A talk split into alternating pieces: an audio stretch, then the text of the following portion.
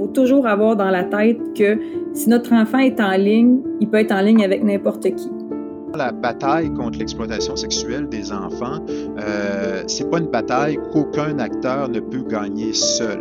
On a besoin des corps policiers, les corps policiers ont besoin de nous, les procureurs, euh, les personnes qui viennent euh, soutenir les victimes. Euh, tout ce monde-là doit être à la table et travailler ensemble dans le meilleur intérêt des enfants. On voit euh, des abus sexuels très, très difficiles euh, qu'on a de la misère à regarder. À partir du moment où un enfant a une tablette, un téléphone, un ordinateur dans les mains, c'est quelque chose qui devrait être abordé, je pense, pour que l'enfant soit conscient que ça existe. Mais après, je pense qu'il faut que les parents gardent en tête et, et envoient le message que peu importe le niveau de difficulté dans lequel l'enfant va se retrouver par rapport à Internet, le parent va être là pour l'accompagner. Moi, j'aime leur poser la question est-ce que tu ferais ça dans un centre commercial? Est-ce que tu afficherais ta photo de tes seins sur un babillard dans un centre commercial? Si la réponse à est-ce que je le ferais dans un centre commercial, ta réponse c'est non, fais-le pas sur Internet.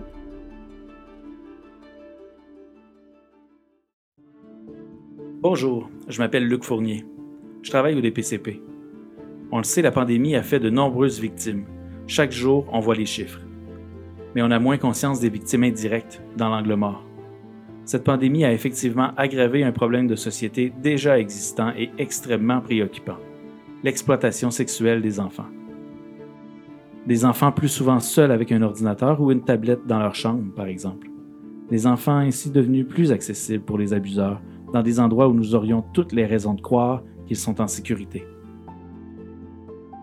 L'exploitation sexuelle des enfants prend différentes formes. La marchandisation des services sexuels, le proxénétisme, les contacts de nature sexuelle ou encore l'exploitation sexuelle des enfants sur Internet. Ce balado se penche plus particulièrement sur cette dernière forme. Pourquoi? D'abord pour mieux comprendre le phénomène. On souhaite aussi sensibiliser les parents à ce fléau, les inviter à ouvrir le dialogue avec leurs enfants à ce sujet. Pour ça, j'ai pu m'entretenir avec des acteurs de premier plan dans la lutte contre l'exploitation sexuelle des enfants sur Internet, qu'ils appelleront aussi ESEI. Le porte-parole francophone du Centre canadien de protection de l'enfance, organisme responsable de cyberaide.ca et créateur de la technologie Arachnid, deux procureurs aux poursuites criminelles et pénales, et la sergente coordonnatrice aux enquêtes ESEI à la Sûreté du Québec. Épisode 1 ESEI. De quoi parle-t-on? Je m'appelle René Morin, je suis le porte-parole francophone du Centre canadien de protection de l'enfance. Joanie Saint-Pierre, euh, coordonnatrice du comité de lutte à l'exploitation sexuelle des enfants sur Internet. Je m'appelle Catherine Guimont, je suis sergente coordonnatrice à la division des enquêtes en exploitation sexuelle des enfants sur Internet.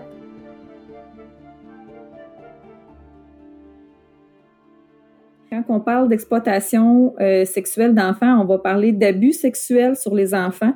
On va parler des enfants qui eux-mêmes vont s'exploiter euh, au niveau des photos, des vidéos, euh, en train de faire des actes sexuels ou des photos à caractère sexuel. Donc, ça va être la propagation sur Internet ou via des télécommunications.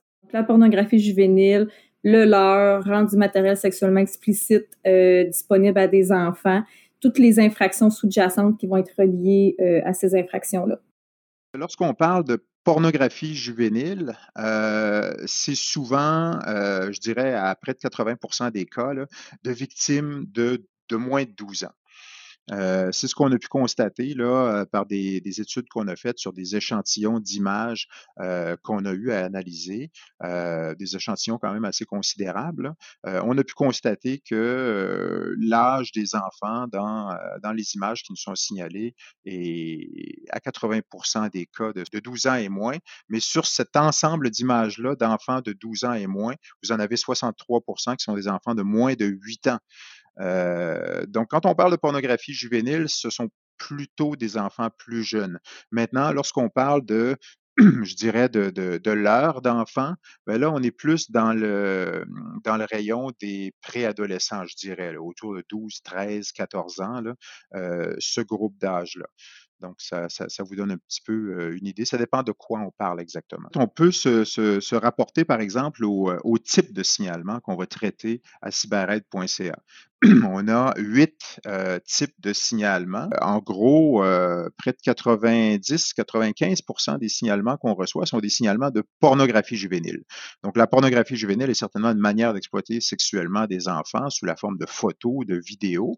Euh, ça, c'est une chose. maintenant, vous dites, ah oui, OK, 95% pornographie juvénile, ça laisse seulement 5% pour tout le reste, mais on parle de 5% d'un chiffre qui est énorme. Là. et là-dedans, vous avez beaucoup de cas de leurre d'enfants sur Internet et avec la pandémie, euh, ça a vraiment émergé cette forme d'exploitation sexuelle où vous avez des adultes qui vont utiliser un moyen de, électronique quelconque pour entrer directement en contact avec des enfants euh, dans le but de les exploiter sexuellement. Donc le leurre a vraiment euh, décollé avec la pandémie. Là, ça génère de plus en plus de signalements chez nous et ça nous inquiète énormément. On pense naturellement en matière d'exploitation sexuelle des enfants sur Internet, euh, à la pornographie juvénile, on va penser au leurre, mais de plus en plus, on voit que des enfants sont approchés avec ce qu'on appelle la sextorsion, qui est de menacer un enfant dans l'objectif éventuellement d'obtenir euh, quoi que ce soit de nature sexuelle de la part de cet enfant-là. Et effectivement, ça a pris de l'essor, puis c'est important de le noter parce qu'on en voit de plus en plus souvent. Euh, et essentiellement, on voit que, que les jeunes garçons sont de plus en plus visés également la sextorsion, ça génère euh, une quantité assez incroyable de signalements chez nous et ce depuis plusieurs années.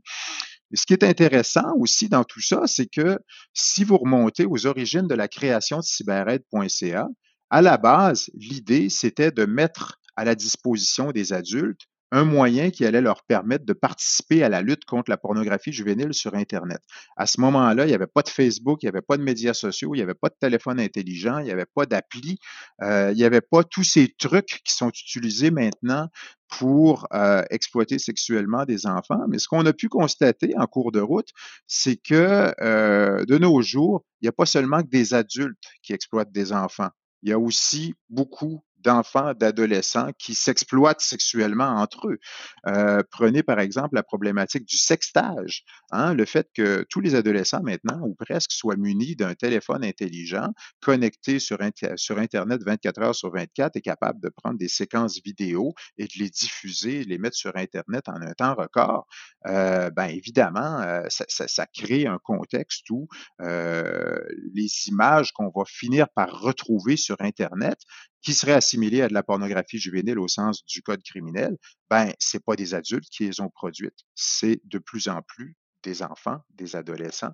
Donc, euh, les producteurs de, de, de, pornographie juvénile ne sont, ne, sont plus que des adultes. Et ça, c'est quand même quelque chose de, relativement nouveau là, dans, le, dans la ligne du temps là, comme phénomène. On disait tout à l'heure, euh, parce que ça m'a frappé quand vous euh, parliez de la, description du leurre informatique, entre autres, vous parliez, on, parle d'adultes qui vont exploiter des jeunes enfants, mais effectivement, ce qu'on voit également de plus en plus, c'est qu'il pourrait y avoir des accusations portées contre des mineurs en matière de leur informatique ou de pornographie juvénile, de diffusion d'images intimes. Donc, ce n'est plus que les adultes qui sont non plus passibles d'être poursuivis pour ce type de crime-là. En effet, et, ce qu'il faut bien comprendre ici, c'est que si on parle de, de, sextage, par exemple, entre ados, bon, on s'entend. Souvent, ces images-là vont être produites dans le contexte d'une relation intime euh, entre un adolescent, entre un chum et sa blonde, disons ça comme ça. Euh, il y aura euh, production et échange d'images. Jusque-là, tout va relativement bien. Le problème, c'est que tôt ou tard, la relation cesse et vous en avez un des deux qui, euh, dans un esprit de, vengeance ou, autre, va euh, mettre ces images-là en circulation, ou peut-être que dans le cadre de sa relation avec telle ou telle personne, va les montrer à ses amis. Euh, il y a des concours de popularité comme ça qui se font, il y a toutes sortes de choses. Donc, ces images-là qui ont été prises dans l'intimité d'une relation entre deux personnes vont parfois sortir de ça. Maintenant, il faut se demander, est-ce que ça a été fait à la base dans un dessin vraiment euh, criminel avec intention de nuire?